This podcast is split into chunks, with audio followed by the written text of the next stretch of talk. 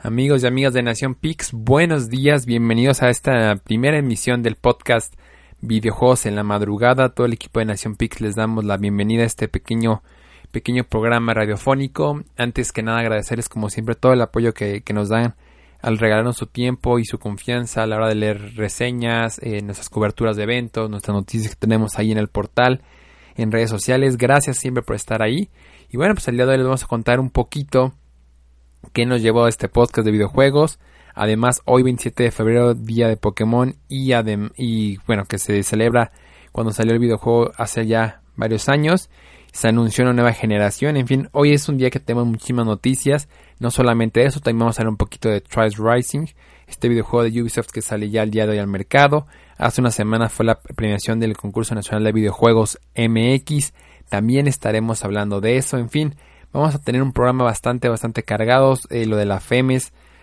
Bueno, Far Cry que también ya tenemos recién en el sitio. Tenemos muchísimo material para el día de hoy. No se desconecten. Arrancamos con la primera emisión en la historia de videojuegos en la madrugada.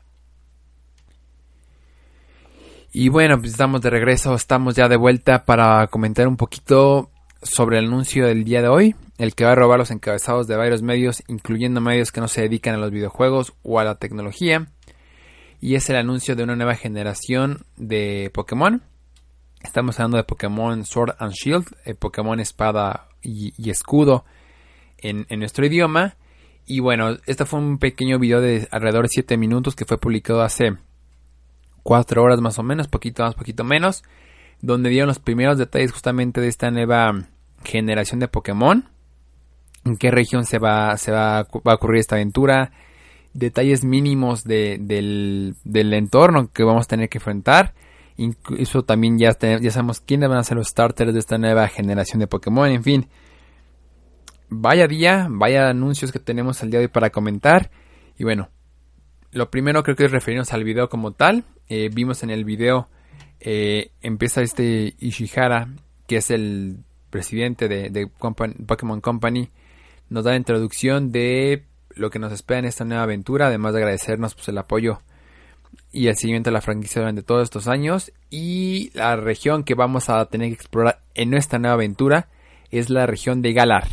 La región de Galar es la nueva región que vamos a tener que descubrir todos los misterios que tienen, que tienen este, pues este nuevo mundo. Definitivamente es un, viendo la región o el arte oficial que ha salido de la región de Galar, me queda claro que hay un pequeño cambio a lo que hemos visto en, otras generaciones y creo que se centraliza un poquitito más el juego en arrancamos em, imagínense y ustedes pueden buscar el mapa ahí en este en internet incluso tenemos en Nación Pix ya, ya, lo que es el mapa para que ustedes lo puedan seguir. Bueno en pocas palabras la región de Galar es eh, empezamos en un pueblo por lo que se ve un pueblo muy chiquito que está hasta en la parte hasta hasta abajo de una gran este larga isla vamos eh, escalando eh, de forma ascendente, vamos, vamos, vamos subiendo este, en esta región donde hay lagos gigantes, hay minas, hay montañas y ya llegando a, lo que es la, la parte de, la cumbre encontramos dos cosas que llaman mucha atención, un bosque bastante detallado que creo que ahí, ahí va a haber alguna, alguna especie de, de Pokémon legendario, algún secreto va a estar en esta región hay una parte glaciar y llegamos a lo que es la, pues parece ser la liga Pokémon o el estadio Pokémon, algo, algo, algo donde definirán quién es el, entrenador o la entrenadora campeona de, esta región. A mí en lo personal me gustó la región, me parece que no tienen que a veces eh, quebrarse la cabeza con tantos, con tantos diseños o meterle, por ejemplo, el caso de Lola, que yo no fui tan fanático de Lola, eh, tema de las islas y a mí honestamente creo que puede ser Pokémon en una región tan pequeña como esta a primera vista. Vamos a ver ya explorándola qué tan grande es. Basta eso para que Pokémon tenga, tenga la naturaleza. Incluso, y empezando ya con el tema de las predicciones, siento que hacer un Pokémon con no más de 50 Pokémon nuevos. O sea, siento yo que hacer la cantidad de nuevos integrantes a la familia Pokémon va a ser muy pequeña. Creo yo que ellos se van dando cuenta que ya son demasiados. ¿A qué voy? Ellos deben de ir sacando con cada generación nuevos Pokémon para tema de comercialización, venta de juegos, venta de artículos como los peluches, las playeras y tal. Pero eh, siento yo que van a apostar mucho más por la calidad que por la cantidad en esta, en esta nueva iteración. Incluso también por eso en el trailer casi no vemos, eh, bueno, sí, casi no vemos Pokémon nuevo. Básicamente vimos muchos este monstruos de bolsillo de otras generaciones en este nuevo trailer que, estrenó hace, hace unos minutos. Entonces yo creo que es la, la tirada de este nuevo Pokémon. Primero calidad sobre cantidad, tanto en número de Pokémon como en tamaño. Luego, ¿qué más nos enseñaron en este trailer? Obviamente el nombre de las de los este de las versiones de Pokémon, Pokémon Sword y Pokémon Shield. Eh, viendo los logos oficiales en la parte de bueno de Sword es como lo pueden ver es una espada, pero en la parte de arriba hay una especie como de lobo, como un canino, un animal canino, no sé si es un perro, yo lo veo con forma de lobo. Y en la parte de Shield, la contraparte, sí es un escudo, pero también es otro, lobo. Eh, en cuanto al tiempo donde va a ocurrir esta historia, eh, lo están manejando y, cito tal cual, porque es la información pues, oficial que tenemos y es de la que podemos eh, agarrar este material para ir, ir viendo. lo que nos dice esta nueva región es ahí, les va la traducción en, español. En Pokémon Escudo y Espada vamos a explorar la intensa, la extensa región de Galar, nos está hablando de, un, espacio grande que yo siento que no va a ser tan grande, que está llena de paisajes idílicos y ciudades contemporáneas, extensas llanuras y montañas cubiertas de nieve. Creo que la clave está en la palabra contemporáneas. Creo que ese, ese va a ser el, el principio o eso va a ser, esa, es la guía de qué podemos esperar en esta, en esta nueva aventura. Yo siento que hay un tema ahí de caballería extraña. No sé si va a ser una especie de escuela de caballeros o va a ser alguna academia. Hay algo ahí que siento que, va a tomar tintes de, de la nobleza, tintes de aspirar a ser un caballero. No sé, es una corazonada, pero me da esa impresión que de alguna forma aquí vamos a tener que elegir un bando tanto espada como escudo. Y esta, además desde el nombre Galar, me, suena que es un reino, o sea, más que una, una región, siento que es como una especie de reino. Ah, no sé, a lo mejor esto lo escuchamos a final de año y ya no tiene ningún sentido, pero mi primera impresión sobre esta región y, lo poquito mucho que podemos sacar de información es que va a ser una, hay, algo de caballería ahí, desde el nombre de los, de los, de las versiones, escudo y espada y... Ah, no sé, está raro. Yo creo que donde sí puede llegar a brillar el juego es en el tema de esa separación que casi no existe entre, entre versiones. Me parece que esta, esta puede ser la versión que termine ya de definir bien eh, pues por qué vale la pena comprar una versión sobre la otra, ¿no? Ya ni siquiera es un tema de Pokémon exclusivos, ya ni siquiera es un tema de que lo necesitaras comprar como los primeros juegos para conseguir toda la colección. Ahora me parece más un tema de gusto, tú cómo consideras tu estilo de juego, si eres más ofensivo, eres más defensivo. Yo en lo personal me voy con la versión Shield, pero bueno, esto no son todas las, novedades que en el día de hoy. El del juego que sale este mismo año para el Nintendo Switch, también ya conocemos los tres eh, Pokémon iniciales. Se mantiene esta, esta tradición intacta de pasto, tierra y fuego. En el caso de pasto tenemos a una especie como de simio, changuito muy muy simpático, de nombre Grookey, eh, siento yo que se queda atrás de lo que fue hace una generación eh, Rowlet. Me parece que ese sí fue un Pokémon brillante, su, diseño. Eh, tenemos además a Scorbunny, que es una especie de conejo, pero por su tipo es, va a ser un conejo como de fuego. Y el tercer Pokémon, este no sé si sería una especie como de rana, un animal bastante peculiar del que, ha inspirado a creación de este Pokémon. Lo tenemos en Subble, este es el tipo agua. Son Pokémon bastante simpáticos. Yo no sé si es que ya uno va madurando o no. Me parece que es un diseño un poco laxo. Siento que pueden haber arriesgado un poquito más. Pero bueno, vamos a ver cómo van evolucionando y sobre todo eh, cómo, cómo ya se ven este, en las batallas y con los movimientos estos nuevos Pokémon. Y bueno, eh, en cuanto a más información que se ha dado sobre este título, ya lo que nos queda restar por, analizar es como tal los videos y las batallas. Eh, parece que regresa el sistema tradicional de, combate y de captura. Parece que este que se brincó en Let's Go. Siento yo que todo esto que se intentó hacer en Let's Go se hace un lado para esta nueva generación de, de Pokémon. Eh, insisto, no tenemos todavía mucho, mucha información, pero lo poquito que podemos ir encontrando, deduciendo, es un estilo de mm, una presentación similar a lo que vimos en Alola. Este, este, este estilo de presentar la nueva región, pero con los gráficos y con el poder del Switch. Que hay que, aclarar que es pues, una consola más, más robusta en aspecto. Entonces, el juego se ve bien. Se ve en ciudades grandes. Yo siento que la región no es muy grande, pero va a estar muy bien conectada entre, entre todas las partes de este, de este nuevo universo. Además, eh, hay un tema como ahí medio extraño. De, y por eso yo, yo hace rato decía lo del tema contemporáneo en el tema de las construcciones, en el tema de las interacciones en los Pokémon. No sé, se ve, se ve bien. A mí honestamente sí me llamó la atención. Eh, como tal la región, las construcciones son interesantes, siento que van a ser muy interactivas, que vamos a tener la posibilidad de estar interactuando con ellas. Gráficamente el título se ve bien, los personajes, nuestros protagonistas, igual lucen que se va, se va a respetar todo el tema de personalización de otras versiones. En fin, Vamos a ver cómo, se presenta esto. El final del trailer cierra con un, con un este, la entrada a un estadio grande, que yo me imagino que es la parte superior del, mapa de, de esta nueva región.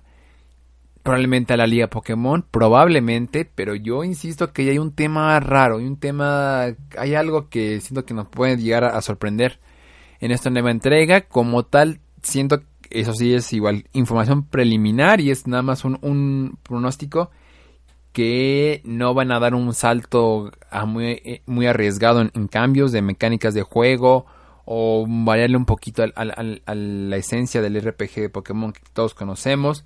Siento yo que sí se van a tener muy, muy calmos con eso. Otra predicción que tengo es que va a haber alguna integración con Pokémon Go. A pesar de que el juego nos Let's Go, no solamente para obtener a Meltan, sino siento yo que va a haber algún algo algo van a poner en Let's Go. Bueno, más bien, corrijo, algo van a poner en Pokémon Go para que la comunidad de Pokémon Go, como ahorita está clavada juntando las dichosas cajitas de Meltan, haga lo propio, pero ahora con el tema de estar juntando eh, algún artículo, alguna sorpresa, algo de esta nueva, esta nueva región. Entonces, este lanzamiento fuerte de Nintendo para cierre año. Yo sabía que faltaba algo porque ni Luis Mansion ni Animal Crossing tienen la fuerza o el, o el, arrastre de un juego que puede ayudar a levantar a, vender muchas consolas del, Switch. Este es el juego. Y veamos qué tal. Vamos a darle el beneficio de la duda. Yo siento que va a cumplir. Siento que va a ser mejor que, que Alola, que, que Moon, Son, Ultramoon y Ultrason. Pero también parece que no van a dar un paso en falso o, o a arriesgar a llevar a la franquicia a un nuevo nivel. Siento que se va a mantener muy conservador en aspecto. Gráficamente el juego se ve bonito. Estoy viendo un screenshot entre este, si no me equivoco, se llama Munchino y este y Pikachu una batalla o, lo que parece que se iban a hacer las batallas en en este no, no es Munchino. Ahorita, ahorita les investigo bien el nombre de este Pokémon este tan tan este icónico de lo que fue en su momento uno, así no fue a la memoria, fue en la generación que salió. Entonces, pues vamos a ver, vamos a ver qué, viene nuevo Pokémon. Eh, es un día importante siempre que, que haya un nuevo anuncio de, de Pokémon. Y este, y yo estoy emocionado, con reservas, pero siento yo que si ya lo tuviera enfrente del juego no estaría extasiado. Entonces vamos a ver qué, qué pasa con esta nueva generación de Pokémon. Y después de hablar 15 minutos casi, casi de esto, de esto, de esto nuevo de Pokémon, mantenernos en Nintendo para una última noticia que llamó mucho la atención la semana pasada, que fue la salida de Ray Fields ME, bueno, o el anuncio al retiro de Ray Fields ME, de lo que es la, este, la presidencia de Nintendo of America, es un cambio importante. Reggie se había logrado consolidar durante dos décadas prácticamente como un estandarte de Nintendo dentro y fuera de, de Japón. Era la cara no, no oriental de Nintendo. Era la cara que de este lado del charco, considerando que Europa se cocina, se cocina aparte, Rey había sido ese, ese personaje que había conectado con la audiencia eh, americana, que corresponsable de los éxitos y de los fracasos de, Nintendo en todos los aspectos. Tanto estuvo eh, presentando o, lo recordamos perfectamente en los mejores momentos del Wii, como con el 3DS, cuando tuvo este de Black, debacle y después repuntó. Lo propio con el, con el Nintendo Switch que está, está llegando a una etapa de madurez. Y lamentablemente para, para el buen Reggie, eh, pues también vivió la, etapa oscura en su momento del, del Wii U. Entonces, y si no me falla también el cálculo, le tocó algo del GameCube, que ahí, creo que es un poquito de claros y oscuros, claros oscuros. ¿Qué significa la salida de Reggie? Pues me da gusto en el tema de que no fue por, un, por salud, como ocurrió con Iwata. Me parece que una persona de ese calibre, primero es reconocida por la gente con la que trabaja y segunda, en, bueno, en segunda eh, razón, es alguien que siempre hace falta en cualquier empresa. un Reggie no es fácil de conseguir, no es fácil de, encontrar a alguien tan apasionado, con tanto talento para, para una organización más de la talla de, Nintendo. Pero siento que si deciden dar un paso a costado es porque él está tranquilo con su trabajo, está satisfecho con lo que ha conseguido. Y ahora viene un nuevo reto para él, ¿no? Eh, él comenta que estar más tiempo con su familia. Yo no lo veo alejado de Nintendo. ¿A qué voy? A que no lo veo trabajando en otra empresa grande de videojuegos. Aclaro, grande de videojuegos. Sí lo, sí lo podría ver como mentor de compañías de financiamiento de, de la industria del entretenimiento sí lo veo en la mesa directiva de Nintendo con un puesto honorario, ¿no? Un, puesto más este más de reconocimiento que de toma de decisiones. Eh, no lo veo que lo vaya a anunciar el día de mañana una compañía Activision, Ubisoft, EA, Blizzard en director regional o director de operaciones. No creo que vaya a pasar eso. Siento yo que Reggie no tiene no tiene esa necesidad y no tiene ese interés de estar trabajando en, otra industria, otra empresa de, de, la industria de los videojuegos que no fuera Nintendo. Puedo estar equivocado, pero me da esa impresión inicial. Y bueno, ¿no? Reggie se va dejando un gran legado. Se va, se va como los grandes, se va como, insisto, un estandarte. Y eso, eso creo que es lo más bonito que, que deja Reggie. Eh, no solamente con frases icónicas, sino que eh, Reggie transmitía una parte de Nintendo que creo que ni siquiera Nintendo Japón podía a veces plasmar, ¿no? Y esa, esa, era, esa era la imagen de Reggie. Esa era la trayectoria de Reggie, ese, ese tratamiento de los juegos aquí en América. Y aunque no fue perfecto y a veces hay errores como tal, siento yo que se va haciendo... la, evaluación final es bastante positiva para Reggie. Entonces, pues enhorabuena, enhorabuena para Phil Seme, que vengan nuevos retos para él me encantaría, me encantaría que, que armar una pequeña startup o algo, algo relacionado con los videojuegos o la tecnología para ayudar a las personas. Siento yo que algo nos va a dar a pasar Luigi por ahí. Y éxito para Doug Bowser, este de ejecutivo que además no puede elegir mejor apellido para trabajar en Nintendo. Eh, siento yo que se va a ganar rápido el corazón de las, de las personas. Me sorprendió que no quedara Bill Trinen a cargo de Nintendo of America, pero a lo mejor es un tiempo de madurez y y un poco de experiencia que todavía Bill está, está ganando.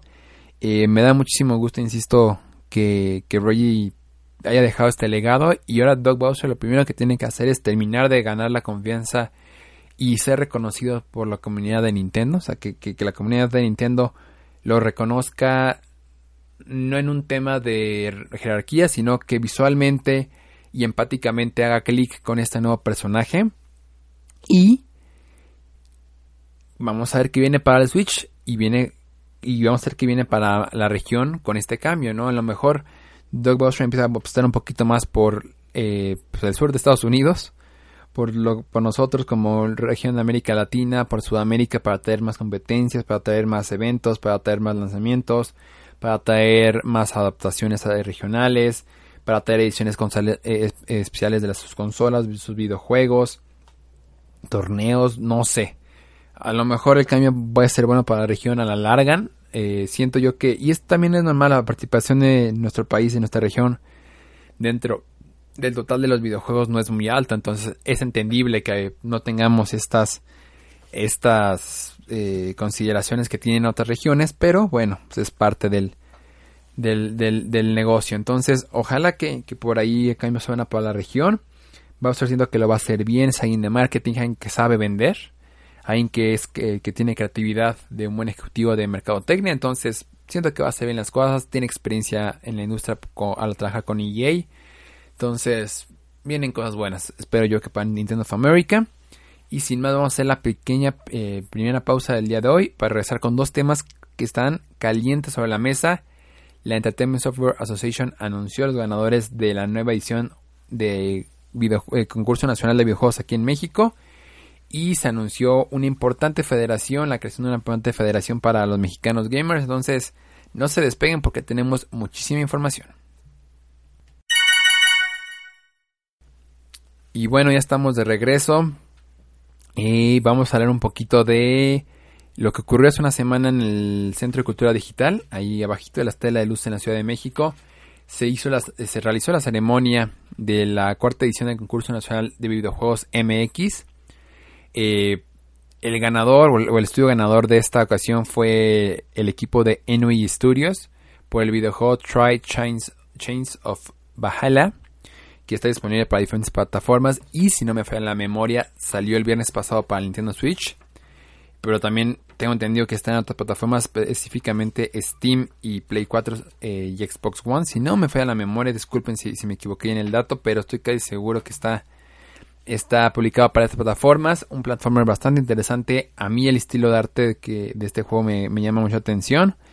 Y bueno, creo que es, un, es una excelente noticia que se hagan ese tipo de, concursos en nuestra región porque hace que estudios como Enui, como hace un año los chicos de Lienzo, y para atrás con Fat Panda con Flat Kingdom, con, eh, sí, con Flat Kingdom, eh, les da herramientas y les da un incentivo para animarse a poner eh, y a pues, hacer videojuegos tal cual, ¿no? No solamente en el tema de este de videojuegos profesionales, como, como fue el caso de, de Enui, sino también hay premios para universitarios y hasta para jóvenes que tengan una buena idea niños que, y niñas que tengan buenas ideas para sacar videojuegos son premiados, son reconocidos en esta, en esta edición. Entonces, toda la lista de ganadores la pueden encontrar en, el sitio de Nación Pix, pero lo que más me importa es eh, aplaudir a, a la ISA, por supuesto, a la Red Académica de Videojuegos, a la Asociación Mexicana de Videojuegos, IGDA, Infotech, INPI, al Centro Cultural Digital, GamaCon, Autodesk, Xbox, Dell, DCU y a la gente de Talent Network por apostar por este proyecto, por este concurso. Viene una quinta edición, se cierran las este, inscripciones, tengo entendido que en diciembre del próximo año, del próximo año de este año. Entonces, este, pueden encontrar, digo, toda la toda la información del, de la, de la, este, de la, del cierre de la premiación aquí en, en Nación Pix. Felicidades una vez más a Enui y bueno, lo dejamos con una entrevista con Kiyoshi Suru, el representante de la ESA, que es la empresa o la organización que realiza el E3 entre otros eventos de videojuegos este, en el mundo, en México. Entonces Kiyoshi es la, persona encargada de llevarle nuestra, nuestro sentir e inquietudes de como comunidad mexicana a la gente de la ESA y viceversa. Nos traen toda, toda la información de esta asociación a, a, nuestro territorio. Entonces le vamos a mandar esta información. Y este, ojalá que les guste la entrevista que hicimos. Kiyoshi es un tipazo, verdaderamente es un placer hablar con él. Ojalá que les guste lo que hicimos con el buen Kiyoshi y regresamos en unos minutitos con ustedes. Amigo de Nación Pix, la última entrevista del día de hoy con Kiyoshi, uno de los talentos y los principales responsables de que esto se lleve a cabo. Kiyoshi, ¿cómo estás? Buenas noches. Hola, muchas gracias, muchas gracias por venir, gracias por vernos y gracias por difundir esto. Al contrario, es, es una iniciativa que nos gusta mucho como jugadores y como industria. Ya pasó. Ya, pasó. Estás del otro lado. Cuéntanos cuál es tu sentir en este momento. Pues mira, ya se nos bajó la adrenalina. Este, estábamos muy nerviosos. Este fue el primer evento de alfombra roja que hacemos. Eh, mira, lo que queremos hacer es que el videojuego mexicano adquiera el prestigio que se merece. Y para eso estamos dando la presea Videojuegos MX. Queremos que algún día se convierta, pues como lo es hoy, el Festival de Cine de Morelia, ¿no? Y a lo mejor en 20 años que sea como el Festival de Cannes, ¿no? En donde el ganador tenga una garantía de calidad y de poder salir mañana al mercado a ofrecer su videojuego porque el público sabe que este es un juego a todo dar. Entonces, eso es lo que estamos tratando de construir aquí, ¿no? Que la propia industria eh, vaya evaluando lo que va saliendo, que los propios desarrolladores vayan viendo cómo va creciendo. No sé qué piensen, pero el, el nivel de calidad, de jugabilidad, de contenido de este año es espectacular, muy arriba, y eso es porque estamos, ¿no? Este, a la par, estamos compitiendo, eh, eh, los, los estudios profesionales están jalando a los chavos, no sé si vieron, ¿no? Pero a los chavos, y luego los niños están viendo que el ganador se va, se lleva 100 mil lanas, este, y se va al, E3, este, con todo pagado, y, se le pone un stand y está en el mismo piso que Nintendo, que Xbox, que PS4, que todos los demás, todos los chavos dicen, yo quiero dedicarme a eso, lo que dijo ahorita Juan Lozano, el director del INPI, ¿no? Si a mí lo que me gusta es el food, tengo que poder tener una carrera de eso, comer de eso, que mi familia coma de eso, ¿por qué no vivir del videojuego? ¿Cuál, cuál es la limitante? ¿no? Y ya que lo comentabas, tienes razón, o sea, me acuerdo que empezamos con Militant, luego fue Flat Kingdom, luego fue Mulaka y ahora Try, que son juegos que realmente sí, sí se nota ese salto de calidad. De tu experiencia con ya son tres ediciones, bueno, cuatro ediciones ya con ya con ya canción que esto se acabó. Exacto. Cuéntanos cuál es la este pues lo que viene para, para la sesión en el futuro. Vienen las cinco, vienen las cinco, señores. ¿Qué necesitamos? Que le entren, entrenle sin miedo. Eh, tienen de aquí al 31 de diciembre. Ya viste la calidad, este, ahora sí tenemos ya un, un, nivel hasta arriba. Éntrenle, éntrenle a concursar. Si, si no ganan esta vez, van a ganar la siguiente. Esto nos acaba de pasar en esta entrega de premios. Este, entonces, hay que creérselo. El videojuego sí es la industria más importante hoy eh, eh, de entretenimiento del mundo. Y los mexicanos no tenemos por qué quedarnos fuera. Vamos a darle duro. Yoshi, como siempre es un placer hablar contigo. De verdad que transmites energía y ahorita ya a descansar. A, vamos, vamos a jugar mejor para Exacto. relajarnos, amigo. Vamos a jugar y vamos a codear. Claro, cuando, cuando quieras podemos hacer, puede ser desde un Tetris, que ahorita está de moda, sí, hasta Strike que acaba de, de, de salir. Kiyoshi, como siempre, un placer. Gracias por todo. Gracias. Y bueno, esa fue la entrevista con el buen Kiyoshi. Les dio un verdadero caballero. Y estamos de regreso para hablar ahora de la FEMES y una entrevista que tuvimos con Juan Manuel Romero, que es el presidente de la Consecades, que se anunció el jueves pasado. Un anuncio muy importante en la historia de los esports en nuestro país, la creación de la eh, de Federación Mexicana de Esports, FEMES, pero algo que es clave y que la va a diferenciar de otros intentos en el pasado de hacer ligas o asociaciones de esports es el apoyo de la CONADE el hecho de que tengan el apoyo de la CONADE es muy, muy grande porque significa que el día de mañana vamos a empezar a ver representativos nacionales de videojuegos como League of Legends, como eh, Call of Duty, como Overwatch, etcétera, etcétera, etcétera. Y van a recibir el reconocimiento y esperamos que eh, también el apoyo, no solamente en la eh, profesionalización de la, de la, pues literal de la profesión de, de videojuegos, de videojugador, ¿no? Que se reconozca al, al videojugador como un, como un, como un empleo más, sino que también el tema de visados, espero que, que les apoyen en el tema de eh, viáticos que se lleguen a asignar eh, para todo su tema de, de, viajes, de participaciones, de preparaciones, de entrenamiento. Eh, obviamente la idea es que para el 2024 eh, los esports sean reconocidos y por lo menos si, si llegamos a esa meta, eh, sí va México compitiendo en, en, por medallas de oro en diferentes eh, diferentes disciplinas, diferentes videojuegos. Entonces, va creciendo esto de los esports, va creciendo la industria. Me da mucho gusto que cada vez más gente, más personas ajenas a los videojuegos eh, reconozcan que hay un movimiento. Desde gente que está programando contenido en una cadena deportiva hasta padres de familia que están con sus hijos y quieren apoyarlos en este en estos, sueños de ser jugadores profesionales a mí me da muchísimo gusto este tema. y ojalá que, que me responda, ¿no? Vean la entrevista, bueno, ahorita la vamos a dejar con la entrevista con, con Juan. Eh, básicamente lo que le invitamos es a que nos explicara un poquito de qué va este movimiento, cómo nos podemos integrar a, como jugadores o como industria y todo el tema de, ética y, y, un tema profesional que deben de tener estos jugadores para, para eh, salir adelante con su, con su desarrollo. Entonces los dejamos con esta entrevista y regresamos porque tenemos un par de temas más antes de cerrar el podcast. Amigos de Nación PIC, estamos con Juan Romero, uno de los talentos y mentes creativas detrás de este gran evento que es la FEMES. La, bueno, creo que él, él va a explicar un poco mejor qué es la anuncio de hoy. Juan, ¿cómo estás? Y muchas felicidades. No, hombre, muchas gracias por la oportunidad de platicar con todos los gamers, con toda la comunidad.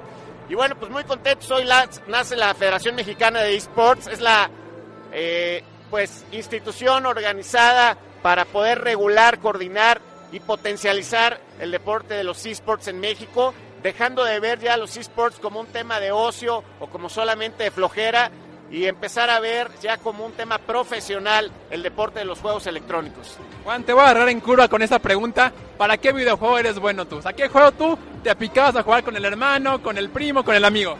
Bueno, a ver, yo soy un poquito mayor que tú, pero yo, yo, era, yo era muy bueno en el, en el Contra y en Mario Bros. hace tiempo. Ahora, ya con los nuevos juegos, yo creo que FIFA, Fortnite y League of Legends es de lo que más tenemos talento en México.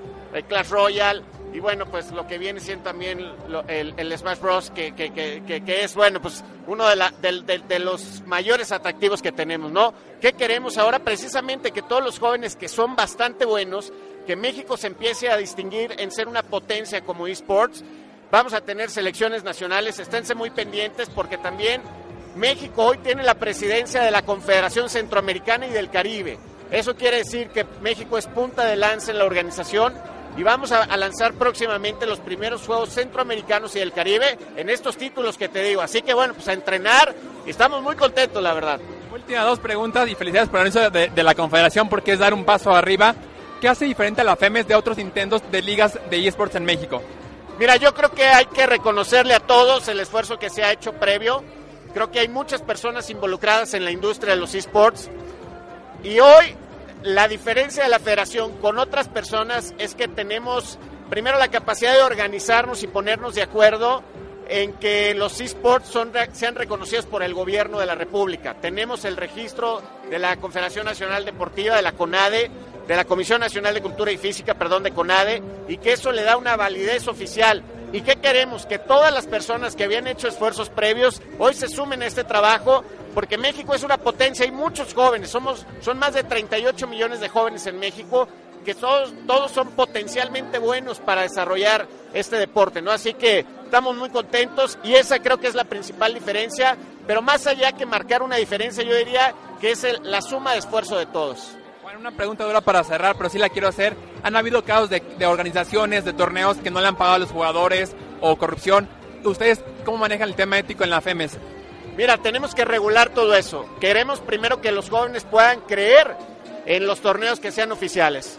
Y nos estamos jugando mucho el prestigio primero de la federación para que los jóvenes puedan tener sus afiliaciones, que los jóvenes puedan tener ranqueo, que los jóvenes puedan aspirar a ser jugadores profesionales y en los próximos días estaremos anunciando ya nuestra Liga Premier en los diferentes torneos. Entonces, viene todo un trabajo previo que se ha estado haciendo, pero que hoy pues vemos culminado y que estamos muy contentos por eso.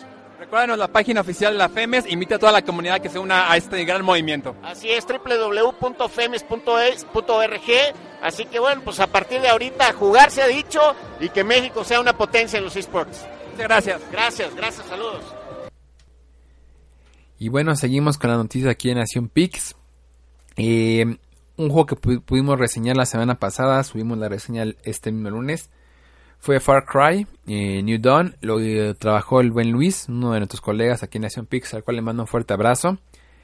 Y le vamos a contar un poquito sobre las impresiones de nuestro compañero, un poquito sobre lo que yo creo del, título que, acaba de salir.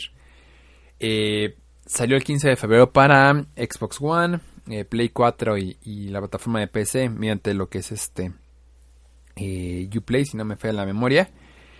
Y bueno, básicamente de qué se trata este, este título. Es una especie de secuela eh, de lo que fue Far Cry 5. Es, a mí Far Cry 5 me encantó. Y me parece que es un juego muy completo. Es un juego bien elaborado, con buenos personajes, con buenas misiones. Se juega sin llegar a la excelencia.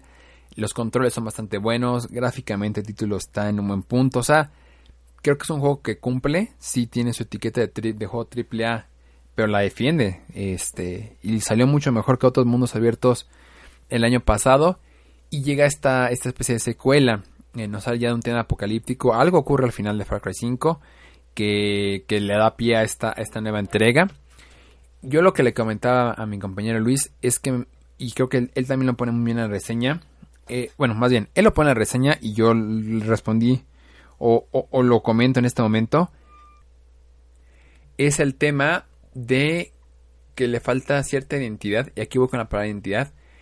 Yo me imagino que Yubi, al ver el éxito de Far Cry 5 en temas de críticas y comercial, o sea, tampoco fue lo mejor ni siquiera que yo creo que, que, salió de Ubisoft o de la franquicia en, recientemente, pero le fue bien el juego, eh, cumplió con las expectativas, seguramente en ventas también llegaron a su meta que se, que se pusieron, es un juego que además tiene una cantidad de rejugabilidad bárbara, entonces pues es, va a estar vigente muchos años, este tiene temas de expansión, o sea, es un buen, es un buen título, es un título robusto.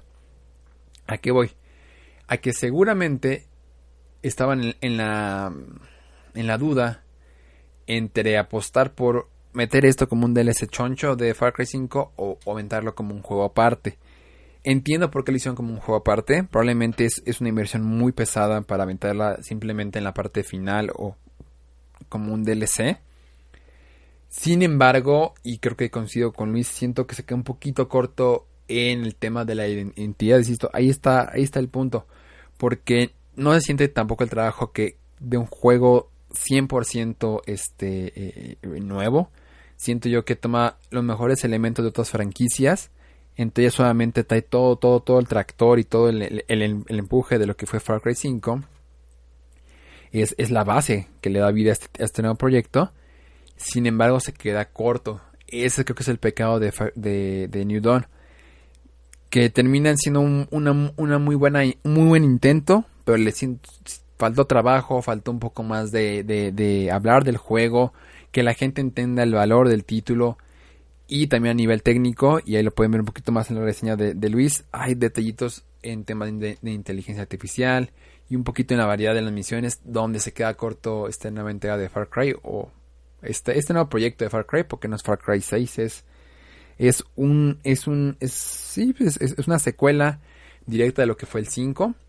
Eh, Luis la, la el, el pixel de bronce, yo siento que, digo, insisto, tengo que sentarme a darle un muy buen rato al título para poder compro comprobar o, o, refutar lo que me comenta Luis o, lo que publicó Luis ahí en el portal. Pero eh, sí me queda claro que pudieran hecho las cosas un poquito mejor. Porque traen buena materia prima y la franquicia está en buen momento. Eh, tiene una muy buena historia. Verdaderamente tiene una muy buena historia del, de la entrega pasada. Entonces yo siento que ahí el juego peca un poquito en, en ese aspecto, pero pues bueno, ya ustedes serán los, los críticos finales. No está tampoco a precio de triple A el juego. Está en, en, este, en un rango de los... Si no me falla la memoria, está alrededor de 900 pesos, pero irá bajando de precio progresivamente. Mi recomendación final es que, bueno, primero que lean la reseña, está muy bien explicado ahí las, los pros y las contras del juego.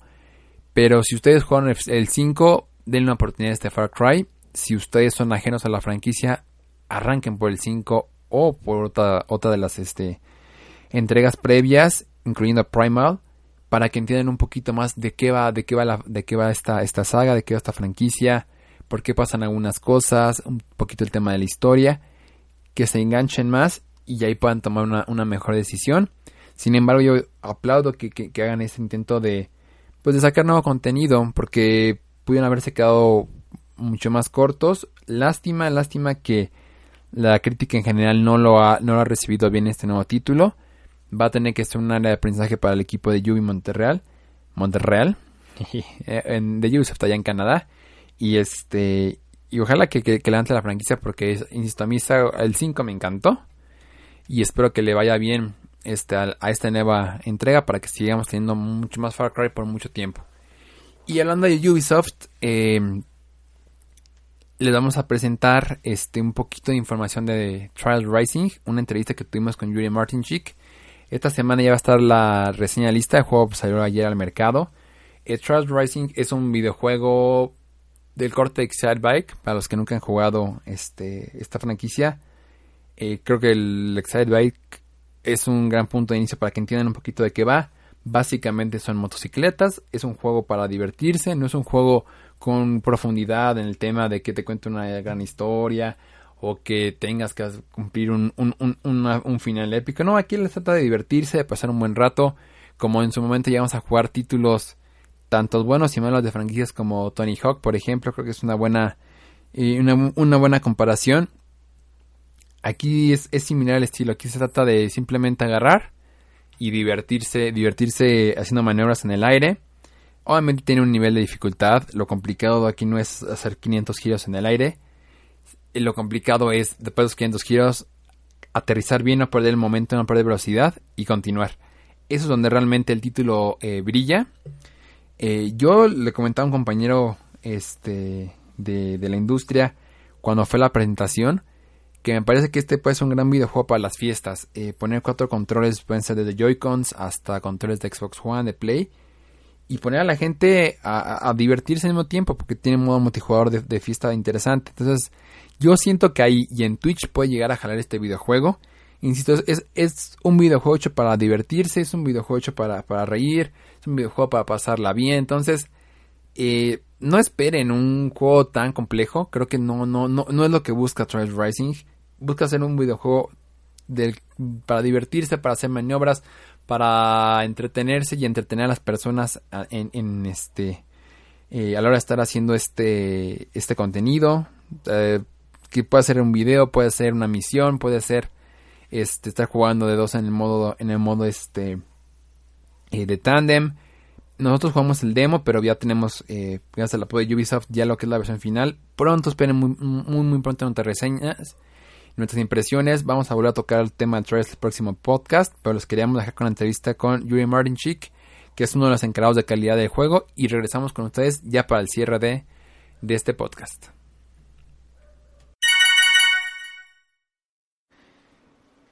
Hola amigos de Nación Pix, estamos aquí en las instalaciones de Red Bull porque estamos ya muy cerca del centro de Tile Racing y estamos con Yuri Martinchik, una de las mentes creativas de todo este juego. Yuri, welcome to Mexico and thank you for your time. Thanks a lot. So um, I, I, have to ask you because I, I always like to know who is behind uh, all this uh, talent and this interview and all these games. So tell us about yourself. How did you get to Ubisoft? How did you get to this game? Can you tell us a little bit your story uh, in Ubisoft? So I've joined Ubisoft in September 2016 uh, as a game tester for Assassin's Creed Origins. Yep. Uh, then in July of 2017, I joined the Trials Rising project as a development tester. Yes. So for all the uh, all the people who who doesn't know what is a, a development tester, what is what is your role and on their team and on uh, Trials Racing? What is your your job?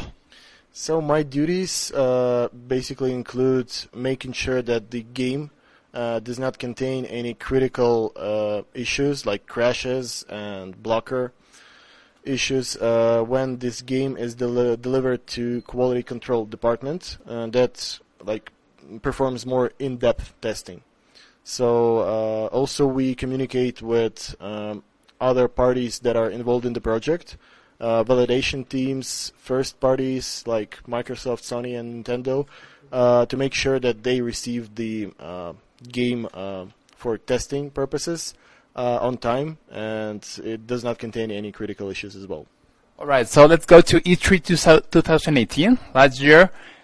Big stage, big event, lights off, and you, the, all the team presents a um, trial racing. Can you tell us what was what was your feeling on that moment when you know that the game was going out and everyone uh, on streaming on stage was going to look at the game that you worked for so many months?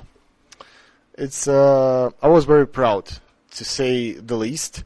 Um, you feel very proud and like uh, when you understand that uh, something that you've been working hard on is appreciated by people, and they express express themselves. They have like real emotions by playing the game.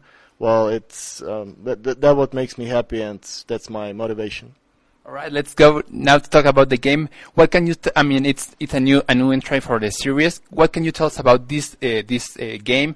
All the new changes, all the improvements. What's the, what's the most exciting thing about uh, this amazing game? Trials Rising is a motorcycle platforming uh, game, two and a half D. So uh, with this new installment, we decided to take uh, the series back to its roots.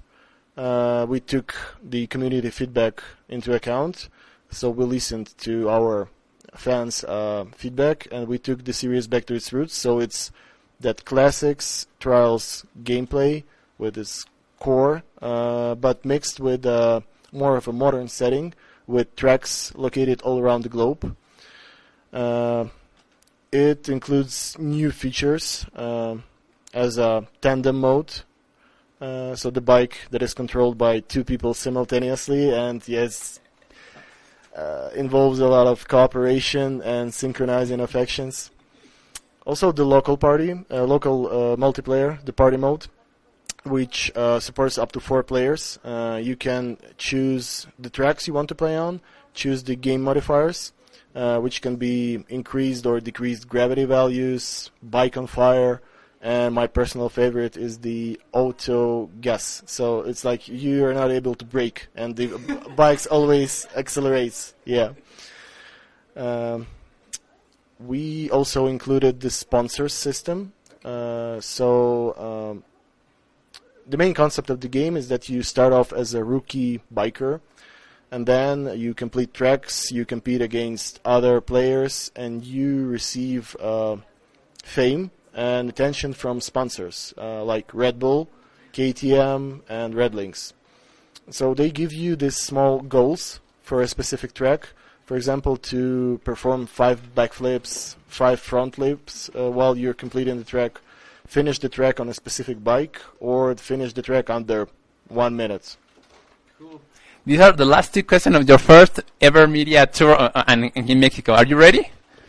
The last two questions. I, I, I, I trust. Okay. The first one is uh, I see that there is also a season pass. I was searching, and there are going to be uh, content post launch. So, can you tell me what uh, we can expect from this uh, season pass? Uh, yeah, the game will have uh, pretty continuous live support. So with Gold Edition, uh, you receive the season pass that will include two DLCs with new tracks, uh, new content, uh, new bikes. So stay tuned for more info, and this will be absolutely amazing. And this is the last question. I want you to tell us about an amazing, like, super fail experience that you had, like, when you were playing, like, ah, I was playing with one of, of the development team and we crashed on the last second, or can you tell us a, an epic story that you had with this trail racing? Yeah, there's a, an extreme track uh, that I I don't know I've practiced for a week to complete that track. So it involves a lot of precision and accuracy of controlling. So I was recording like this video of a zero fault run. And what do you think? I just failed at the last checkpoint, like after the last checkpoint before the finish. Well, it was an experience. Yeah. We have to we have to practice more. I, I promise I'm going to try that that extreme extreme one. Can you tell us the last uh, or remind us when is coming out the game, which platforms and all that information, please? Or or, or, maybe uh, better an invitation to all the people in Mexico to try out the game. Uh, so Trials Rising is coming out February 26 on PC, PlayStation 4, Xbox One, and Nintendo Switch. Also, be sure to join Open Beta uh, from 21st till 25, 25th of February. And to all the Trials fans and people who are new to the series, eat dirt, taste victory. That's awesome, Yuri, thank you very much for your time and thank you for, and welcome to Mexico. It's been a pleasure and I hope you like your uh, your time here and I'm, I'm really excited to play trial. Thank you very much. Thank you. Thank you a lot. Y bueno, no sé en qué momento nos alargamos tanto, pero ya estamos en la parte final. Había muchos temas que tocar. Lo último que les quiero les quiero compartir el día de hoy es el tema de Eh, Mentes, Mentes Peligrosas es una película, y haciendo un paréntesis a los videojuegos, eh, que nos invitaron la semana antepasada pasada. Bueno, nos invitaron a la función de prensa y el equipo de Madness Ent- Entertainment. Es- les voy a resumir un poquito de qué va. Anímense a verla, sale el primero de marzo. Eh, se trata de un grupo de estudiantes orientales en los cuales hay una estudiante muy muy muy inteligente llamada Lynn. Lynn tiene una mente brillante, Lynn es una calculadora humana, tiene un IQ muy alto y se le presenta la oportunidad de hacer trampa, pero no para ella, sino ayudar a sus compañeros de clase para poder eh, hacer trampa y, e ir progresando hasta- al punto en el cual se enfrentan con el reto de hacer un examen muy complicado para entrar a la, su- a la universidad. Es una gran película. Eh, le decía a Charlie en su momento que es bárbaro como de un examen. Estoy de acuerdo que todos tenemos tensión al hacer un examen o tuvimos ten- tensión. Pero es increíble cómo logran de algo tan banal como un examen de locaciones, pues la escuela, niños de secundaria, niños de secundaria, bueno, de la prepa en este caso, hacer y construir un monstruo de película. Eh, la fotografía es cuidada, las, las actuaciones son buenas, el guion es bueno, divierte cuando tiene que divertir, eh, mete suspenso cuando tiene que haber suspenso, el doblaje es bueno, verdaderamente es una película muy integral, eh, únicamente no te la recomendaría si no te llama la atención nada el tema de la escuela, si ves el trailer y dices, "Oh, está como que no me engancha esto de la escuela y las pruebas y las evaluaciones, los exámenes, aléjate. Pero, si por otra parte fuiste estudiante, eres estudiante, conoces a alguien en la escuela, eh, te, va, te va a llamar la atención la película. De verdad, se hace muy digerible. Hay que apoyar estas propuestas en la medida de lo posible eh, para que sigan teniendo eh, películas de otras partes del mundo a, a México. Y además hay una crítica interesante al sistema educativo, tanto para qué siguen los exámenes, cómo evaluamos a los, a los mismos alumnos. Está interesante, está muy interesante la película. Mentes Peligrosas es un gran filme, vayan a verlo. Chequen las reseñas de Buen Charlie ahí, ahí en el sitio de Nación Pix. Primero de marzo ya se estrena es- esta semana. No se van a arrepentir, de verdad que no se van a arrepentir, es una gran película. Y sin más, nos despedimos. Es un honor estar con ustedes en esta primera edición. Se llama Videojuegos en la madrugada porque todos tenemos una historia que contar de algún, con algún videojuego en la madrugada, alguna desvelada épica, jugando solitario contra un, gran contra un jefe final, eh, jugando en línea con una partida a morir, cuando nos desvelamos jugando en la, en la PC. Hay muchas historias que contar en, la- en los videojuegos y más y muchas de ellas fueron hechas en la madrugada. Entonces, en honor a todas esas historias, a todas esas recuerdos, esas memorias, aquí estaremos contando muchísimas historias y, y anécdotas que hemos vivido desvelándonos jugando videojuegos. Ojalá que les haya gustado. Ahí nos pueden seguir en nacionpix.com, en el Twitter de arroba nacionpix, en el Facebook de Nación Pix TV. Ojalá que les guste lo que estamos proponiendo y estamos haciendo aquí en, en Nación Pix con mucho cariño para ustedes. Y sin más nos vamos. Les mandamos un fuerte abrazo. Nos vemos la próxima semana.